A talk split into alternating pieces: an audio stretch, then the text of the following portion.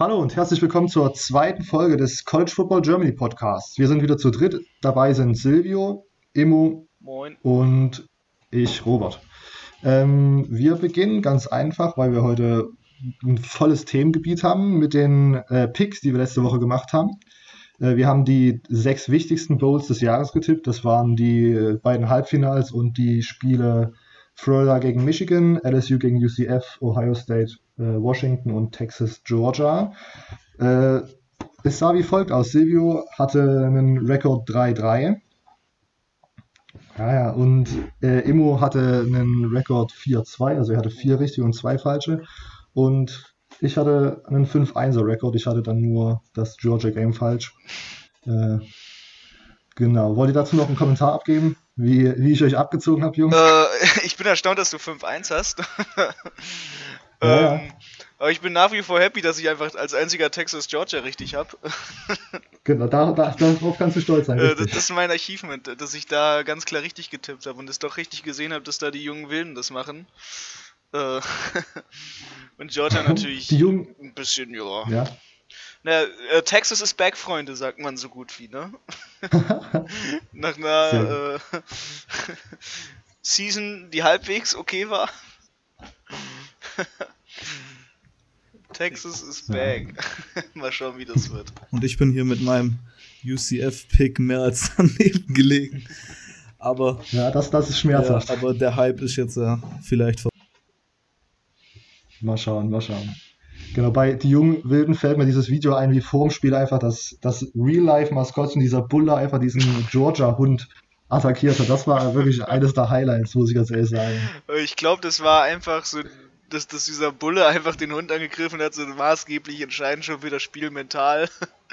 Als die Genau. Spieler das mitbekommen haben auf beiden Seiten, dachten so, oh oh, okay, da passiert jetzt was. Äh, das, War das, schon so eine kleine. eigentlich schon mein Highlight des ganzen Spiels. Und das Spiel habe ich mir gar nicht persönlich angeguckt, weil ich dafür nicht die Zeit hatte. Aber als ich mir dann Ja. äh, rückblickend als erstes natürlich auf meinem Handy Social Media technisch gesehen habe, wie da dieser Bulle fast den Bulldog killt, äh, war ich schon sehr happy zu sehen, dass das Ergebnis genauso war. Ja, also das war wirklich sehr gut. Okay, ähm, ja gut, wir machen weiter mit den Breaking News. Gerade eben, wir nehmen am 4. Januar auf, ist rausgekommen, dass äh, der 2018 Top Recruit, äh, Recruit QB Justin Fields von Georgia nach Ohio State transfert und dort nächste Woche schon anfangen soll zu studieren. Äh, uff. ähm, ich find's, ich find's interessant. Ähm, Ja, Ich finde es nämlich meiner Meinung nach, ich, ich kann nicht verstehen, warum er unbedingt nach OSU geht.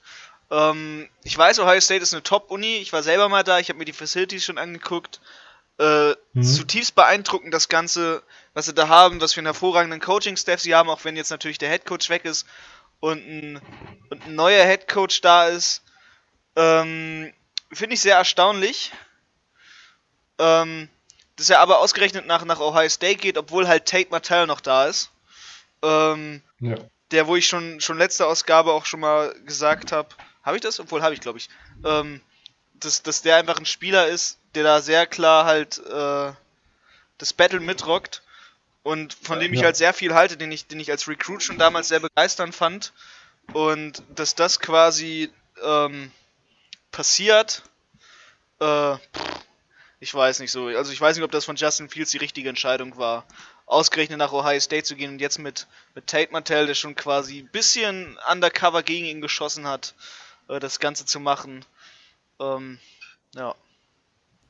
Okay, Silvio, was sagst du dazu? Ähm, ja, also ich bin auch etwas überrascht, muss ich sagen, dass er überhaupt einen Transfer macht, weil ich meine, als er zu Georgia gegangen ist, wusste er ja eigentlich, auf was er sich einlässt. Damals war ja noch Jacob Eason auch noch drin und es war ja mit Abstand der talentierteste ähm, Quarterback Room und dass er jetzt schon nach einer Saison irgendwie aufgibt, das äh, QB-Battle finde ich ein bisschen, ja, überraschend. Auf jeden Fall, auf jeden Fall.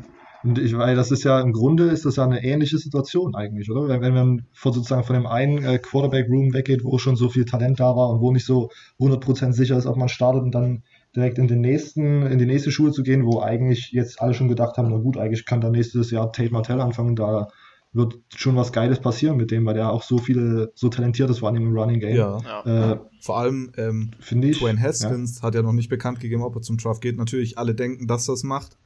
Aber Das wer stimmt, das weiß, das wenn der dazu. zurückkommt, dann sind es wieder drei Quarterbacks und Ja, das wäre halt komplett, ja. Das wäre so random irgendwie. Plus auch mal schauen, wen sie jetzt noch ähm, recruiting-technisch natürlich, äh, wen Ohio State da noch landet.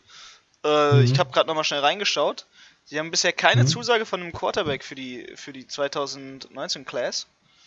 Äh, ist natürlich noch das, das äh, paar, paar Commitments, die da jetzt kommen könnten. Aber auf Versuche sind sie natürlich immer noch. Äh, und sie Ja. haben keinen Quarterback bisher. Sie haben jetzt natürlich mit Justin Fields einen Quarterback quasi für die Class gelandet. Aber es ist crazy. Vor allem, vor allem der QB ist ja noch da und keiner weiß, ob Dwayne Haskins jetzt wirklich geht. Ähm, ja. Hm. Vor allem Dwayne Haskins geht jetzt Naja. auch nochmal in die Schule und hätte jetzt nochmal diesen Doppeldruck mit nochmal zwei jungen Quarterbacks, die da aufsteigen wollen. Sie haben letztes Jahr schon noch einen guten Quarterback rekrutiert, Tate Martell. Ich finde, man hat gesehen, auch was Tate Martell für ein, für ein ähm, Level hinterlassen hat, als er, als er bei Bishop Gorman gegangen ist. Sie hatten danach noch einen guten Quarterback, äh, der dann auch quasi ziemlich high gerankt wurde für 2018. Genau, Tristan Robinson. Genau, der zu Ja. UCLA gegangen ist. Und Genau. nachdem beide jetzt aber weg waren, hat, hat äh, Bishop Gorman erstmal Quarterback-technisch sich sehr fangen müssen ähm, im Highschool-Football. Hm. Und dort vom Powerhouse erstmal am Anfang äh, ordentlich ein paar Schlappen leben müssen, bevor sie dann doch noch die State Championship sich geholt haben. Okay. Naja, muss man dann wissen, ne? was Ja. man, wo man hingeht. Aber rein nochmal, um auf Dwayne Haskins zurückzukommen, wenn jetzt äh, der Herbert, der Quarterback von Oregon, sozusagen dieses Jahr nicht geht, würde, würde es für mich in meinem Kopf schon Sinn machen, dieses Jahr in die NFL zu gehen, oder? So rein aus, aus dieser Perspektive zu sehen, weil er würde dann doch, doch sicher zu den drei, vier besten Quarterbacks zählen. Also Draft, Draft, Draftstock technisch auf jeden Fall. Also es ist, glaube ich, so wie ich es auch schon äh, gegenüber ein paar anderen, die ich kannte, gesagt habe von Football, also Footballkreisen. Ähm, ich finde, Mhm. die, die QB-Class jetzt spiegelt das da auch, was, was an der Highschool genau ist. Nämlich äh, eine schwache Quarterback-Class eigentlich an der Highschool. Es gibt einen Five-Star äh, QB insgesamt nur an der Highschool. Ähm, das ist schon erstaunlich. ist das der, ist das der Oklahoma-Commit, der Rattler? Äh, ja, genau, der, der aus Oder- Arizona. Ja. Ja, genau. quasi aus dem. Staat Arizona kommt, der Spieler. Der auch Ja. nicht von jeder Seite als Five-Star gerankt wurde. Okay. Silvio, wolltest du dazu noch was sagen zum Draftstock von Dwayne Haskins? ja, also ich finde, ich finde, dass es eine dumme Entscheidung wäre, wenn er nicht in Draft gehen wird, weil Mhm. ich glaube nicht, dass er einer von den besten fünf ist. Ich glaube, dass er der Beste ist von denen, die aktuell Okay. wahrscheinlich im Draft sein werden. Und ähm, irgendwie ein Team wird dann Reach machen und den in den Top 5 nehmen. Und Mhm. viele NFL-Insider berichten auch, dass eventuell er sogar, wenn Arizona den Nummer 1 Pick wegtraden will, an Nummer 1 gehen könnte. Draft weiß man ja Mhm. immer, da passieren manchmal komische Dinge. Und also ich glaube, Mhm. das wäre einfach eine dumme Entscheidung, wenn er gehen wird. Vor allem die nächste Quarterback-Klasse. Da haben wir Herbert von Oregon, dann Tua vielleicht und so weiter. Das, nee, also ich glaube, der muss dieses Jahr gehen. Vor allem, es gibt eigentlich keinen Quarterback, der seinen ähm, Draft-Stock noch in den letzten paar Spielen so verbessert hat wie er. Und Ja. er muss das ähm, Volumen sozusagen, ich weiß jetzt nicht, wie man es nennt, ähm, einfach mitnehmen und im Draft hat er jetzt einfach gerade den höchsten Draft-Stock, finde ich, von allen Quarterback. Weil wen gibt's dann sonst noch? Ja. Da gibt's den äh, Daniel Jones von Duke, äh, Will Creer, sonst, wen gibt's da noch groß? Genau. Der von äh, Missouri noch. Drew Lock, genau. Ja, aber ich finde, das wäre die beste Entscheidung, wenn er gehen wird. Ja, Ja. okay. Also die, Gut, die Class ist äh, echt schwach ja. geworden. Also Das, das jetzt nochmal mit Herbert, der war auch rausgegangen irgendwie ist. Genau, das war, war aber auch schon so ein bisschen prognostiziert letztes Jahr beim Draft, habe ich schon gehört, dass die Teams lieber letztes Jahr einen hätten nehmen sollen, anstatt jetzt zu warten, weil wirklich dieses Jahr nicht so gut sein soll. Ja. Genau. Deswegen, Äh, aber übrigens, äh, was, ich, was ich einwerfen wollte, was mir jetzt wieder einfällt, in Sachen Quarterback und Mhm. Ohio State, ähm, der All-American Bowl ist, ist morgen. Ähm, Ja, da werden nochmal auf jeden Fall ein paar Spieler ihre Commitments machen und vielleicht taucht dann doch noch was für, für Ohio State auf. das könnte natürlich Ja. sein, genau. Gut, dann sind wir jetzt auch bei diesem Breaking News fertig. Wir würden weiter zum äh, Coach-Karussell gehen, so habe ich die Überschrift genannt. Äh, es gab einige, ja, weil die Saison jetzt so gut wie vorbei ist, äh, gab es jetzt einige Coach-Changes in dem Coaching-Changes in der im College Football. genau. Äh, und es gibt da so ein paar Spezialisten und äh, über die wollte ich Silvio gern was erzählen. Ähm, ja, also Manny Diaz ist da ja definitiv die größte Story. Ähm, nimmt ja. den Temple Head Coach, also als äh, Miami Defensive Coordinator, einer der besten Defensive Coordinator im ganzen College Football, nimmt seinen ersten Head Coaching Job bei den Temple Owls an. Ähm, und dann, man hat ja in Miami immer gedacht, wenn ähm, Mark Drake mal geht, dann ist Manny Diaz auf jeden Fall der nächste Head Coach. Und Jetzt nimmt er da den Head Coaching Job in Temple an. 18 Tage später gibt ähm, Mark Drake sein ähm, Retirement, tritt zurück, ähm, bekannt. Und auf einmal hat man hier eine offene Head Coaching Position in Miami.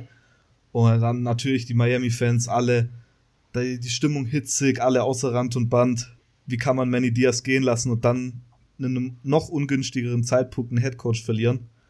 Und dann kommt, glaub, der hier der Schock für alle Temple-Fans, dass Manny Diaz dann auf einmal in einer 180-Grad-Wendung äh, seinen Head-Coaching-Job bei ihnen in Philadelphia hinschmeißt und doch wieder nach Miami zurückkehrt. Und also auf jeden Fall eine ganz komische Situation, die erinnert so ein bisschen an die äh, McDaniels-Situation aus der NFL mit den Colts, aber nur, dass hier halt Manny Diaz schon seinen Vertrag unterschrieben hat, schon vorgestellt wurde und dann halt für eine andere Head-Coaching-Position ähm, den Head-Coaching-Platz ver äh, verlässt, sozusagen. Ähm, ja, ich glaube, dass in Temple allgemein so das Gefühl damals, äh, als man den geholt hat, auch war, sobald der Miami Head-Coaching-Job Job offen wird, dass man Manny Diaz wieder verliert. Aber ich glaube, man hat halt nicht erwartet, dass das nach 18 Tagen der Fall sein wird. Aber ich glaube, zu der Situation, ich glaube, da hat der Immo auch ein paar Insider-Informationen mal wieder. Ähm, ja, also ich kenne ja, ich kenne ja drei Spieler von der von der Temple University. Ähm, und natürlich ist auch auf Twitter natürlich die Situation, also die Coaches haben ein paar, also die Coaches, die quasi da geblieben sind, haben ein paar Beischläge geliefert, also ein paar bisschen, bisschen nachgestochen. Ähm, it's about Temple, uh, it's, it's not about the coaches, nach dem Motto. Ähm, in, in Temple ist man natürlich mega angepisst, man ist extrem sauer. Man hat gerade erst quasi einen Top-Coach äh, verloren, der ja, der, also der vorherige Head Coach hat quasi erst Temple zu dem starken Non-Power 5 College gemacht, was es ist. Sie haben neun Siege diese Saison geholt, sie haben Bowl Game gespielt, sie haben drei schwedische Offensive Linemen jetzt für, die nächste Saison. Ich meine, das ist doch eine schöne Situation, um da überhaupt zu spielen. Ähm und dann, aber dass der Head Coach direkt wieder weggeht, ähm, nachdem man schon so einen Top Head Coach an Power 5 College verliert und dann denkt, okay, man hat jetzt für ein, zwei Jahre Manny Diaz und kann dann ganz beruhigt sich einen, wieder einen guten äh, Head Coach ranholen und dann quasi so ins, in, einfach, einfach da ins Becken gestoßen zu werden, das ist für die natürlich ein Riesenchaos und ähm, sie haben quasi Commits bekommen, die dann quasi äh, erst recht nach, nach Temple gegangen sind, nachdem sie mitbekommen haben, dass jetzt Manny Diaz da, Manny Diaz da ist. Obwohl natürlich ähm, hm. immer ein großer Fehler für jeden Recruit da ist, äh, na, für einen Coach zu committen, statt, statt für die Schule und für das Umfeld, was einem drum passt. Ich meine, Justin Herbert hat jetzt drei Head Coaches in drei verschiedenen Saisons gehabt um das als Beispiel einzuwerfen. Und in Temple ist man stinksauer, die Fans sind sauer, die haben extrem in allen sozialen Medien Manny Diaz gehatet und versuchen natürlich immer die Story umzudrücken von, von nicht, dass er quasi der Held Miamis ist, äh, der Sohn des Bürgermeisters, ähm, der, der Enkelsohn einer, einer Flüchtlingseinwandererin also von einem politischen, seine Eltern sind, also Großeltern sind politische Flüchtlinge aus Kuba, der, der Vater ist danach Bürgermeister von Miami geworden, das ist der Enkelsohn dieser Generation, der Head Coach. Und für die Leute in Philadelphia ist das eher einfach nur eine Snitch, ist in, ist in Miami Head Coach. Und das natürlich, die können es nicht verstehen, jeder in Miami kann es verstehen. Ja, das ist wirklich eine super absurd. Also ich finde vor allen Dingen dieser Fakt, dass man seinen Vertrag unterschreibt und dann sagt, na, wartet mal Leute, 18 Tage später, da ist ja doch noch irgendwas Geiles passiert, da will ich doch wieder zurück hin. Finde ich sehr auch, also, weiß ich nicht, moralisch finde ich das schon ein bisschen weird. Aber was ich gut fand an dem Geschäft, ich meine, Manny Diaz ist, da kann man nicht nichts dagegen argumentieren, er ist der beste Kandidat für den Job. Ja. Weil mhm. er kommt ja aus Miami, wie Imo gerade gesagt hat, als Sohn des Bürgermeisters. Er ist, er ist das Hometown-Kid, ne? Also, was will man mehr sagen? Er ist da aufgewachsen und sein Dad ist halt der Bürgermeister der Stadt gewesen. Ähm, ja.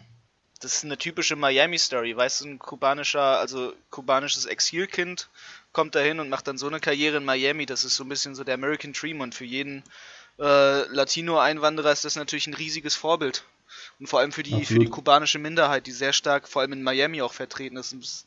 Manny Diaz die perfekte Ref also Reflexionsfigur, damit sich auch die Fans noch mehr wieder mit Miami identifizieren können, was, was der U ja lange ein Problem war, nachdem äh, sie die goldene Generation mit Ray Lewis und The Rock verloren haben. Ja. Ja, und äh, die, ich finde die Fans, die ihn so beleidigt haben, sage ich jetzt mal, für das, dass er Miami verlassen hat zu Temple, die hat er spätestens wieder zurückgewonnen, als er den gesamten offensiven äh, Coaching-Staff rausgeworfen hat. Weil da lief ja in den letzten Jahren gar nichts mehr, vor allem dieses Jahr. Und dann direkt ja. hier wahrscheinlich, also zu jetzt, wo wir gerade aufnehmen, ist noch nicht offiziell, aber wahrscheinlich Major Applewhite, den ehemaligen Houston Head Coach, ähm, als neuen Offensive Coordinator holt. Und spätestens ja. da mhm. hat er, glaub, die Fans auch wieder zurückgeholt. Ich bin mal auch sehr gespannt. Also mit Applewhite ähm, ob er wirklich so ein guter Offense-Coordinator ist, weiß ich gar nicht. Äh, ich bin da riesig gespannt so, was, der, was da passiert. Ähm, das Gerücht ist ja, dass sie eigentlich äh, Larry Fedora haben wollten, den North Carolina Head Coach, der auch rausgeflogen ist. Aber ich meine, nicht jeder Head Coach will ja wieder Offensive Coordinator werden oder Defensive Coordinator, ja. je nachdem. Und deshalb Major Applewhite, ich weiß nicht, mit seiner Offense, die der wurde ja, war ja bei Alabama auch mal Offensive Coordinator, wo er dann ja nach einer Saison, glaub, rausgeflogen ist. Aber ich weiß nicht, ob das jetzt der richtige Move ist. Naja. Also ich glaube, da wäre eher so jemand sehen, wie ne? ähm, der Co-Offensive Coordinator und Quarterback Coach von Georgia, ähm, James mhm. Coley heißt er, glaub, ähm, eine bessere Option gewesen. Der war zum Beispiel schon mal bei Miami Offensive Coordinator kommt aus der Gegend und ich weiß auch nicht jetzt, ob Major Applewhite hier die perfekte Lösung war. Ja.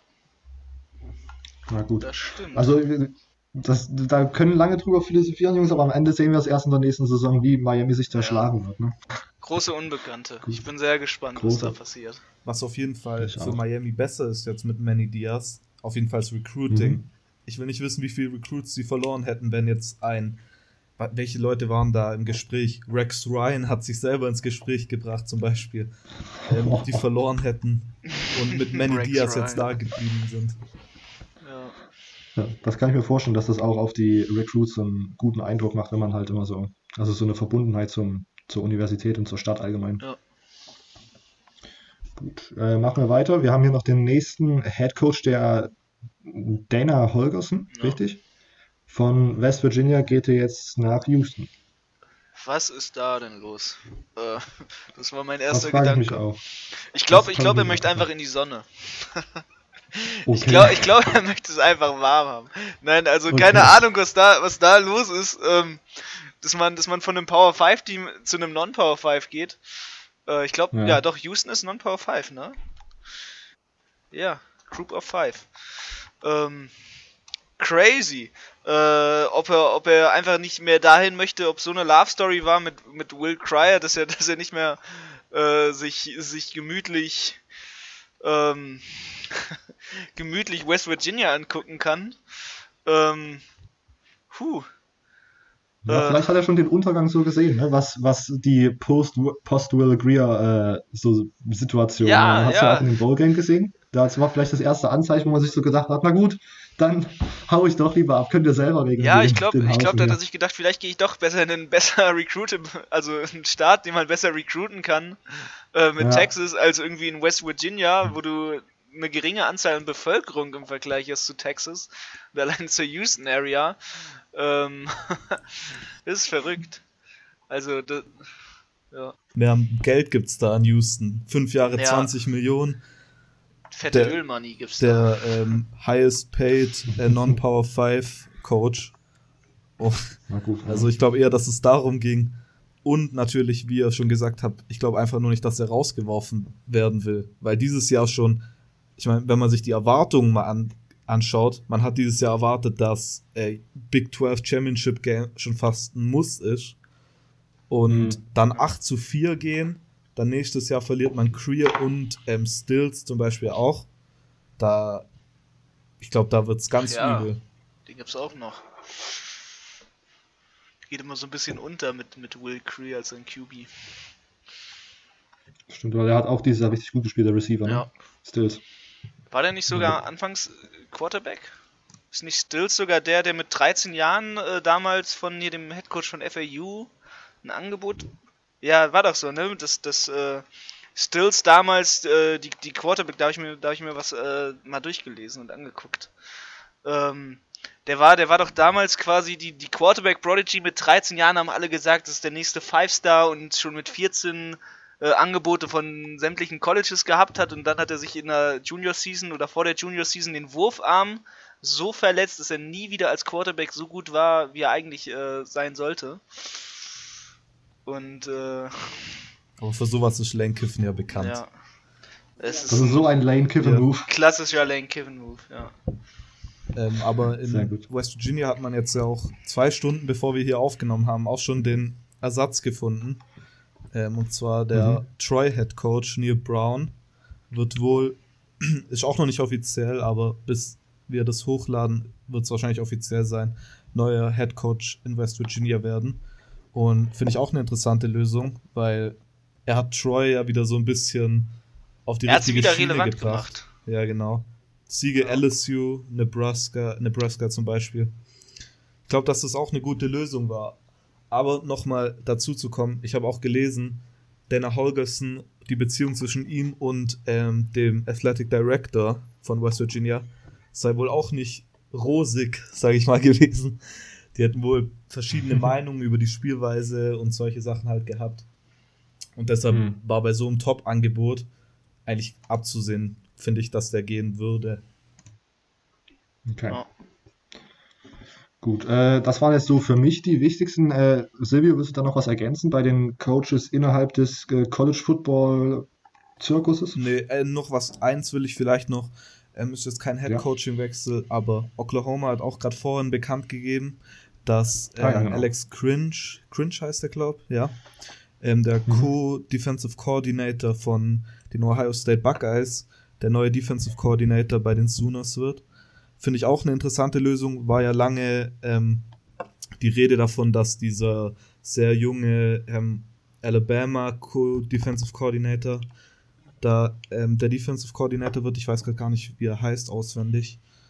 Ähm, Golding heißt er, glaube ähm, Ja, ich glaube, dass, äh, dass Oklahoma genau das braucht. Jetzt ein jung, Cringe ist auch noch sehr jung, ähm, Defensive Coordinator, der die Defense endlich mal hier auf die richtige Linie bringt. Man hat die Recruits eigentlich. Hier, man hat ja letztes Jahr ähm, Boogie, ich kenne nur seinen Spitznamen, diesen. Ja, Brandon Redley Hiles.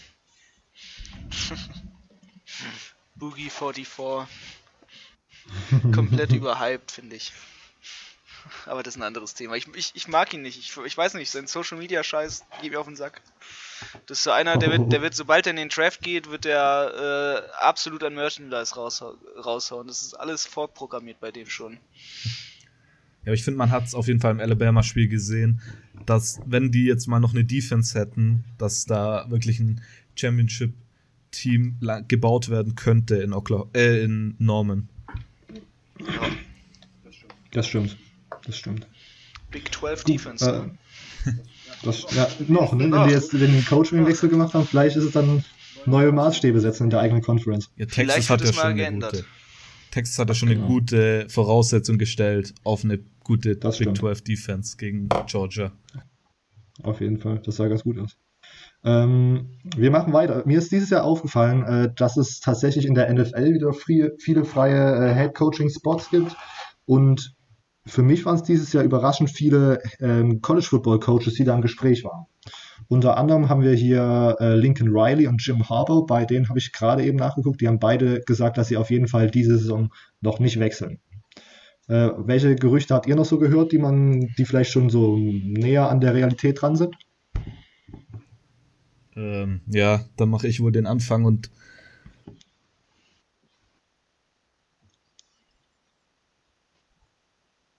ein Gerücht, das ich keineswegs verstehe.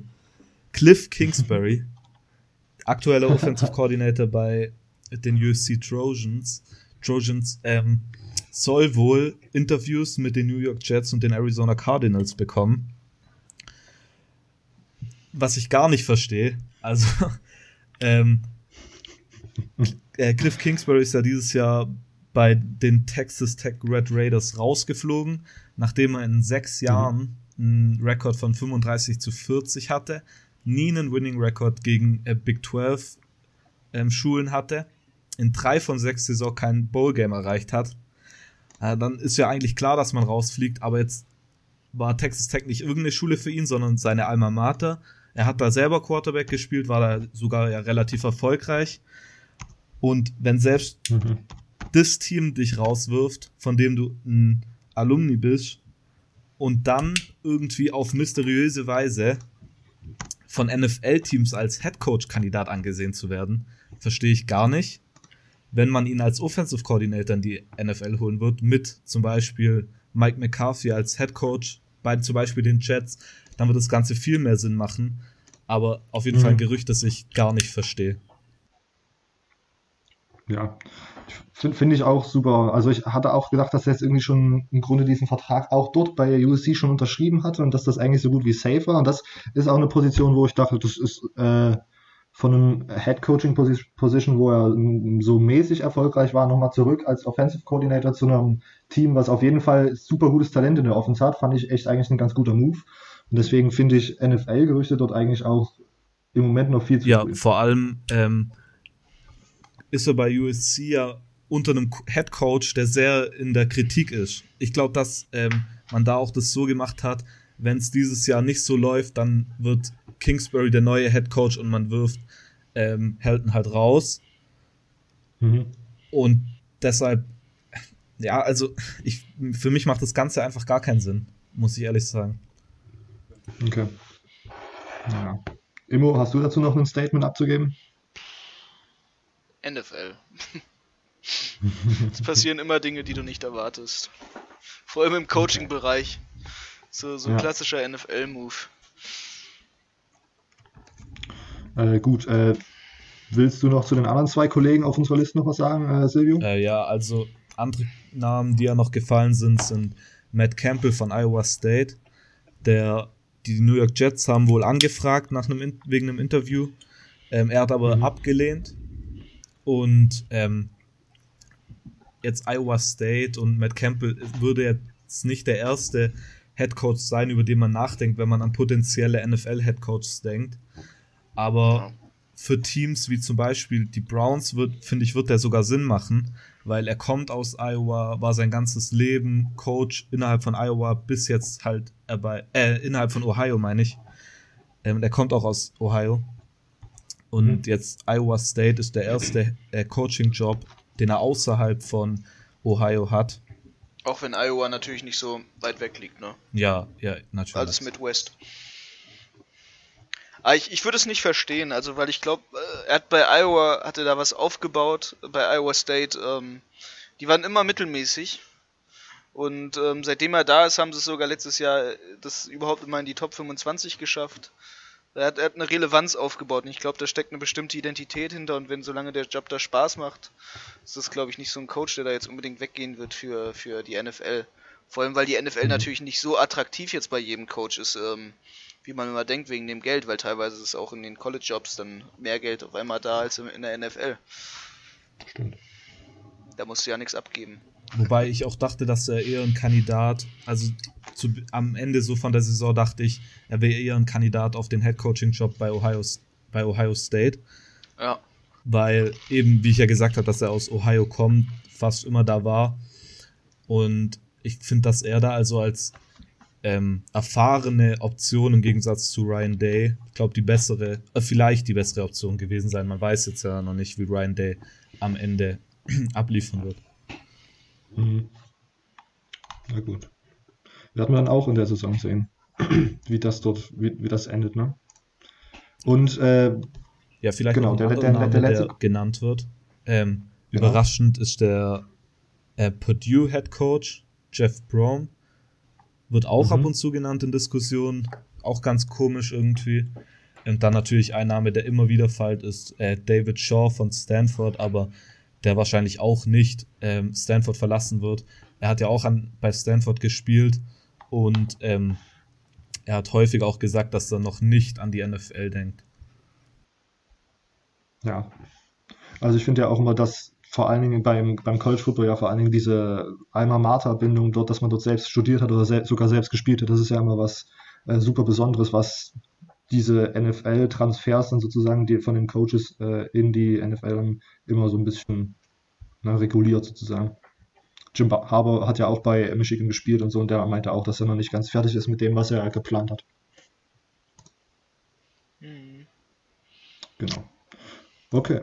Ähm, somit sind wir jetzt erstmal mit den wichtigsten Coaches durch, wenn ich das so richtig sehe. Äh, das nächste, der nächste große Punkt in unserem Programm ist heute das Preview auf das Championship Game. Äh, und Alabama gegen Clemson, das hat sich letzte Woche so durch die Halbfinalpaarung ergeben. Äh, das vierte Mal in, ja, in den letzten Jahren, dass die so aufeinandertreffen. Nicht alle, nicht alle Spiele im Championship Game, sondern letztes Jahr auch im Halbfinale. Äh, was denkt ihr, Seid ihr gespannt? Habt ihr Bock drauf? Ist es mittlerweile schon langweilig? Und am Ende, wen pickt ihr? Ich würde gerne als erstes Immo hören. Ähm, ähm, ich sag mal so, vor dem Spiel liegt so ein bisschen so ein ähm, Drake-Fluch. Oh ja, Ähm, das habe ich auch gesehen. Äh, das, das lustige Meme, ähm, wie ich es empfinde, auch sehr, sehr passend ist. Immer wenn Drake ein Team supportet, ähm, wird es grauenhaft schlecht oder verliert. Ähm, hat er mit so einigen Basketball- und Baseball-Teams ja schon veranstaltet. Ähm, und jetzt wurde Drake natürlich in Alabama-Fangirl gesichtet. Äh, Alaba also Drake ist so ein bisschen immer der Bayern-München-Fan des US-Sports eigentlich. weil er immer genau dann von dem Team, was gerade richtig gut ist, ein Fan ist. Egal ob es Golden State War Warriors waren oder die Toronto Raptors, wo sie mal 2012 eine Relevanz erreicht haben. Drake ist immer dabei und supportet dann auf einmal aktiv dieses Team, obwohl er nicht mal ansatzweise irgendeine Verbindung hat mit diesem Team. Ich meine, er ist aus Toronto, Kanada und will auf einmal was irgendwo in Alabama. Ähm, sehr verdächtig, sehr lustig. Ähm, Im Endeffekt glaube ich aber trotzdem, dass im Gegensatz zu, zu bestimmten anderen Sportarten, dass sie beim College Football relativ wenig interessiert, ob sich jetzt Drake feiert. Ich meine, er hat jetzt auch nicht mehr die größte Relevanz, vor allem nicht mehr nach seitdem er meinte, sich äh, lächerlich mit Kanye West zu beefen. Ähm, ich glaube, im Endeffekt macht es Alabama. Ähm, Okay. Und zwar sogar, ja, halbwegs klar würde ich nicht sagen. Ich glaube, es wird ein knappes Spiel, aber am Ende wird es knapp. Äh, Bama machen eher so in so einem 40, äh, 35 Game oder sowas. Ich glaube, Clemson wird da offensiv auch so einiges auspacken. Ähm, Mhm. Und Bama wird zurückantworten. Ich meine, sie haben zwei absolut über Quarterbacks. Sie haben so ein gutes Team, einfach all around. Äh, sie haben mit, mit Nick Saban einfach einen Coach, der einfach ein Genie ist in Sachen Football Coaching, in Sachen College Football Coaching. Ja, äh, in der NFL ist ja nicht so gut geklappt mit Coaching Genie. Ähm, aber College Football technisch ist es einfach einer der besten Coaches überhaupt. Nicht nur Recruiting technisch, auch Coaching technisch. Und da sage ich so ein 40-35 Ding wird das. Okay. Also Immo sieht Bama vorne. Ja. Äh, Silvio, was sagst du? Ähm, ich würde wahrscheinlich auch mit Bama gehen. Ähm, Okay. Ich glaube, dass es ja wieder ein knappes Ding wird. Ähm, äh, beide Teams auf jeden Fall. Ich finde die Receiving Corps, also ihre Wide, Wide Receiver und Tight Ends sind auf beiden Teams so klasse. Und mit die beiden äh, Quarterbacks haben da auf jeden Fall genug Optionen. Und ich glaube, dass die auch stark aufs äh, Passspiel setzen werden und nicht so viel aufs Run-Game, denke ich jetzt einfach mal weil vor allem die Clemson Secondary immer noch ein bisschen ungewiss, wie gut sie wirklich sind. Ähm, haben sie auch schon letztes Mal angesprochen mit den Jake Bentley 500 Yards und Texas A&M. Hm. Aber was ich einfach mal noch anmerken will, hier Hunter Renfro spielt seine gefühlte 500. Saison für Clemson. und ich glaube einfach, ja, dass es Alabama aber am Schluss machen wird. Aus, ausgeglichen ist es eigentlich schon, aber ich finde, dass dann hier Freshman Quarterback Trevor Lawrence, ich weiß nicht, ob das zu groß für ihn ist, aber das dachte ich auch schon gegen Notre Dame und dann, je höher, ähm, je höher das, je höher und größer das Spiel ist, desto besser spielt er irgendwie. Es ist eigentlich mhm. ein sehr offenes Spiel, aber ich glaube, das ist dann die Alabama Defense, die war einfach gegen Oklahoma so unnormal stark, vor allem zu Beginn. Ich glaube, dass sie das dann auch machen wird und einfach ein paar Drives, wo Clemson dann nicht viel erreicht und nicht scoren kann. Ich glaube, dass es da Alabama zumacht und dann gewinnt knapp, aber gewinnt, ja. Okay, na gut. Ihr seid beides extreme Langweiler, das kann man ja schon mal so sagen. Ich sage es einfach auch von Anfang an, es gewinnt Clemson. Ich sage, es ist entweder ein Rushing-Touchdown von Trevor Lawrence, der das äh, Spiel beendet und somit den Sieg für Clemson holt, oder es ist der legendärer äh, Receiving Touchdown von Hunter Renfro, der sozusagen seine College-Karriere mit so einem geilen Touchdown im Championship-Game äh, besiegelt, ein für alle Mal. Also das wäre ähm, ihm gegönnt, ne? vom genau, Walk-on zum genau. Superstar. Genau. Nächstes Jahr steht er ähm, magischerweise dann doch wieder irgendwie auf dem Feld. Ja. 50er äh, Senior, extra Genehmigung für das äh, fünfte Jahr, was eigentlich das sechste ist. Gibt ja mittlerweile auch richtig viele Fotos, so Schwarz-Weiß-Bilder. Also Legendary First Picture of Hunter Renfro in Clemson Uniform. Nächstes Jahr haben sie Runter Renfro, ne? Den guten alten. Schöner Schnurrbart. Mom Tatey. Ja, also ich muss auch ganz ehrlich sagen, am Ende stehen doch die besten, die besten zwei Teams im College Football dieses Jahr im Finale. Das kann man auch so sagen, oder? Ja, hundertprozentig. Kann ich nur zustimmen. Okay. Und, und, ich verstehe auch Beide, nicht, warum alle ja? das so, so schlecht finden. Ähm, ich finde, das hat so ein bisschen diese Rivalität. Das erinnert so ein bisschen an Red Sox gegen Yankees. So. Ich weiß nicht so. Ich finde, das erinnert mich an so ein Bayern gegen BVB. Ja, so den oder deutschen sowas. Vergleich. Deshalb, ich finde das nicht immer pauschal schlecht. Ich meine, es sind die zwei besten Teams und das will man ja am Ende auch sehen. Ja. Ja. Auf jeden Fall. Genau. Was ich mir dann noch aufgeschrieben habe, es sind beides auch absolute Top-QBs. Trevor Lawrence hat mir letzte Woche gegen äh, Clemson, äh, Quatsch, nicht gegen Clemson, sondern gegen Notre Dame richtig gut gefallen. Tua sah wieder wie 100% fit aus. Ähm, Dexter Lawrence, dieser Defensive Tackle, der auch immer noch irgendwie als First-Round-Pick so in der Gegend rumgeistert von Clemson, der ist immer noch gesperrt. Habe ich das richtig gelesen jo. gehabt? Ja. Ja. Ähm, aber das hat ja letzte Woche im Grunde auch niemandem geschadet, weil das war ja komplette Dominierung. Ähm, genau, und ich sage, äh, die, die Clemson Secondary sehe ich immer noch als ein bisschen auch eine Schwachstelle, so wie Silvio das gesagt hat und so wie wir auch das letzte Woche schon rausgearbeitet haben. Aber ich sage mal so, sie hat sich kontinuierlich verbessert. Ähm, und ich hoffe einfach darauf, dass dann Alabama irgendwie, keine Ahnung, im vierten Quartal die Luft ausgeht, die Puste ausgeht und deswegen gewinnt dann Clemson bei einem, mit, mit einem Punkt äh, und zieht an Bama vorbei und holt sich dieses Championship-Game äh, als Sieger, genau. Das ist so meine Analyse. Aufregend. Äh, es ist schon das ganze Spiel so vor meinem inneren Auge ausgemalt. ähm, genau, wir sind jetzt eigentlich so mit am Ende, aber wir haben ja, noch ein bisschen Zeit. Immo hat äh, schon ein bisschen was zu uns persönlich angeteasert. Es gibt, äh, er arbeitet ja oder ist so bei PPI, einer, einer Firma oder einem Unternehmen, ich weiß gar nicht, so bei einer Organisation äh, unterwegs, die sich darum kümmert, europäische Jungs nach Amerika an die Colleges zu bringen. Und da ist wohl bei einem Spieler jetzt über die Feiertage das Recruiting so richtig explodiert. Immo, ja, genau, also, ja, ja. genau, also ich bin ja, ich bin ja nebenbei ähm, ich mache diesen Podcast nicht hauptberuflich, wer es erwartet. Äh, aber ich mache auch nicht PPI hauptberuflich, äh, das hätte man vielleicht nicht erwartet. Aber ich bin ja trotzdem sehr aktiv. Ähm, Im Mai könnt, könnte es sogar hauptberuflich werden. Ähm, ich bin inzwischen Head Scout von dem Ganzen. Und ähm, ein deutscher Spieler, also es ist sowieso berichtenswert, auch egal ob ich ihn kenne oder nicht, ähm, weil er jetzt der deutsche Spieler ist, der quasi, quasi von dem das, das Recruiting wirklich, wirklich explodiert. Ähm, auch wenn jetzt quasi, das ist immer wichtig zu wissen, äh, einige Leute haben mich sogar nämlich schon gefragt, so hey, äh, ich dachte, ich dachte, der Josef Apia Darkwa geht jetzt gerade komplett durch die Decke. Ähm, mhm. Warum passiert da nichts? Es ist gerade eine Dead Period. Äh, ist quasi äh, kontaktfreie, kontaktfreie Zeit. Äh, damit sich auch die Coaches vor allem entspannen können, ist das nämlich eingeführt. Äh, damit die auch mal ein bisschen Urlaub machen können, jetzt quasi nach den, nach den Bowl Games ohne dass sie direkt eigentlich auf dem Recruiting-Markt heiß äh, hin und her konkurrieren müssen um die Spieler. Äh, okay. Trotzdem ist aber vor den Feiertagen, äh, bevor wir jetzt hier ins neue Jahr gestartet sind, äh, einiges passiert. Nämlich angefangen damit, dass ähm, zuallererst äh, die letzte Offer, jetzt scroll ich einmal ganz kurz runter. Also angefangen hat natürlich bei ihm alles im Sommer. Ähm, mit der Sache, dass, dass über die Promotion von PPI Recruits erstmal die Towson University auf ihn aufmerksam wurde. Es ist eine kleinere Universität in Maryland bei Baltimore.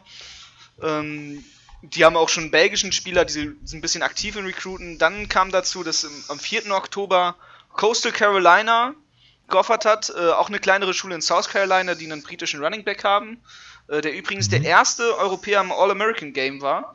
Äh, jetzt übrigens ist ein äh, Österreicher der zweite. Valentin Senn an dieser Stelle nochmal kurz zu erwähnen, äh, hat bei Colorado gesigned.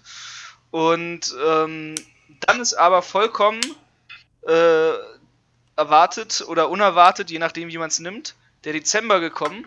Und ab dem Moment ging es eigentlich für Josef so richtig ab.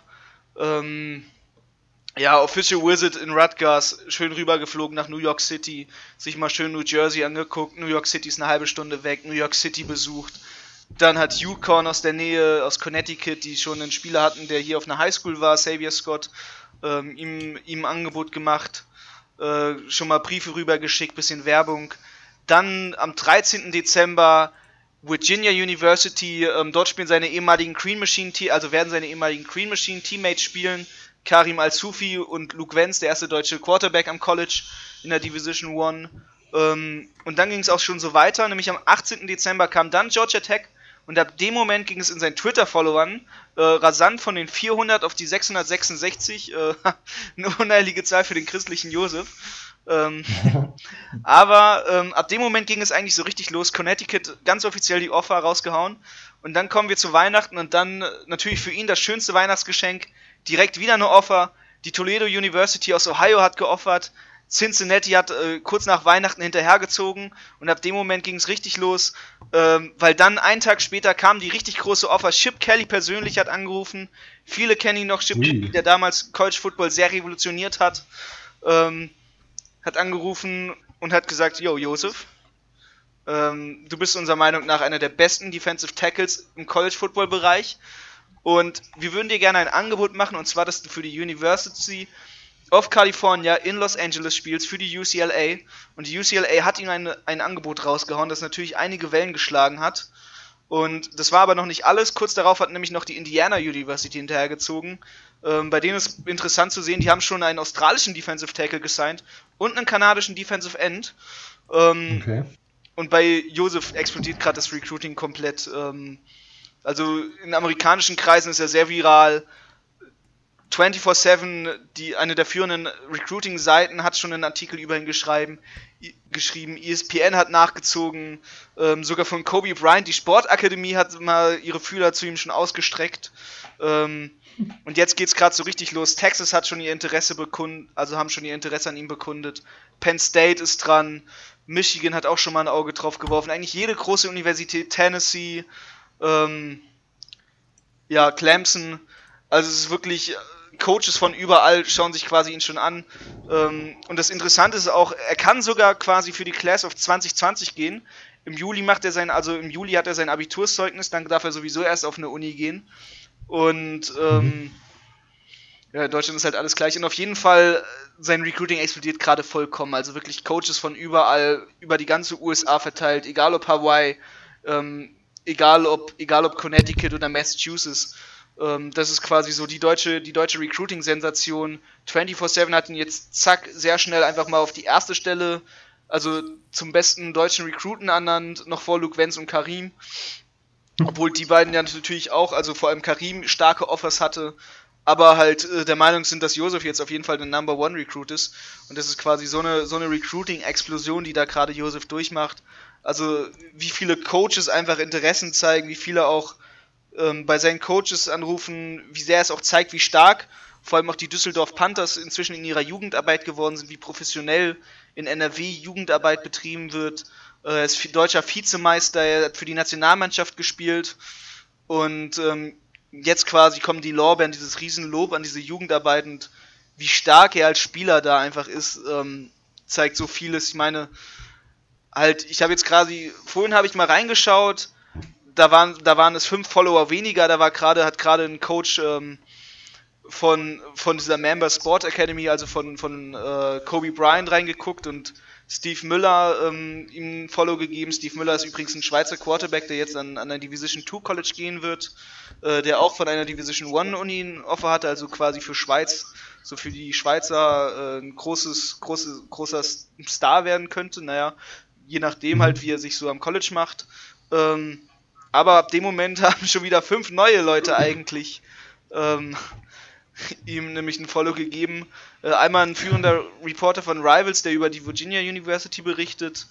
Äh, und dann noch halt zwei Coaches darunter, nämlich einmal ein Coach von Tennessee, ähm, und zwar der Player Personal, und einmal ein Coach von Cincinnati, der halt für das Scouting zuständig ist. Also bei diesem Spieler geht so einiges und wir werden auch die nächsten Monate noch so einiges hören. Ich meine, im Februar ist der nächste Signing Day, wenn ich mich richtig erinnere. Und mhm. bis dahin werden bestimmt noch so drei, zwei Offers gehe ich mal stark von auskommen, so wie halt sein Recruiting aktuell explodiert. Ähm, wenn wir einen deutschen Spieler also am College sehen können, ist er neben Alex Ehrensberger somit der, der jetzt die größten Offers hat. Und halt vor allem, wenn er, falls es passieren sollte, dass Josef Appia äh, Darkwa in die, also Josef Appia Darkwa in die, in die Recruiting Class von 2020 geht, dass man stark davon ausgehen könnte, dass Deutschland äh, ihren ersten offiziellen Forster Recruit hat. Das ist ja wirklich absolut das ist wirklich crazy. Einfach. Es ist, es so, ist crazy, es ist beeindruckend. Ähm, ja. Da steckt eine Menge Arbeit hinter, da steckt so viel im Hintergrundprozess hinter und dass er das alles macht und dass seine Familie ihn auch so bei unterstützt und vor allem, dass sein Team ihn so unterstützt. Nicht jedes Team lässt gerne ihre besten Spieler gehen und dass hm. Düsseldorf mhm. das macht. Sie wissen genau, sie haben schon mit, äh, mit Vollmar den ersten deutschen Top-NFL-Spieler produziert und sie können, sie können noch, ein, noch, noch sich ein weiteres Sternchen auf ihre hervorragende Jugendarbeit damit schreiben. Absolut. Okay, ähm, wir sind jetzt soweit durch. Habt, habt ihr noch irgendwas, habt ihr irgendwelche Anmerkungen noch an die Zuhörer, Leute? Äh, das geht, alles fresh, cool. Alles, alles fresh. Na gut. Okay, dann äh, mache ich jetzt hier fertig. Ihr könnt uns erreichen, wenn ihr irgendwelche Anmerkungen, Fragen oder, keine Ahnung, konstruktive Kritik habt, auf der Facebook-Seite von Silvio, College Football Germany. Da schreibt ihr einfach eine äh, Direktmessage und wir kriegen das hier rein. Äh, ihr könnt Immo folgen auf Twitter, at ojustimmo, auf Twitter, at ojustimmo. Äh, meine Twitter-Seite ist College Football News Germany, da könnt ihr gerne ein Follow da lassen. Äh, und ähm, wenn ihr eher so der altmodische Typ seid und uns einen vielleicht größeren Text schreiben wollt, könnt ihr das gerne per E-Mail machen. College Football, G-E-R, alles klein und zusammen, at web.de. College Football, G-E-R, at web.de. Ähm, wir sehen uns nächste Woche und damit sind wir raus. Ciao.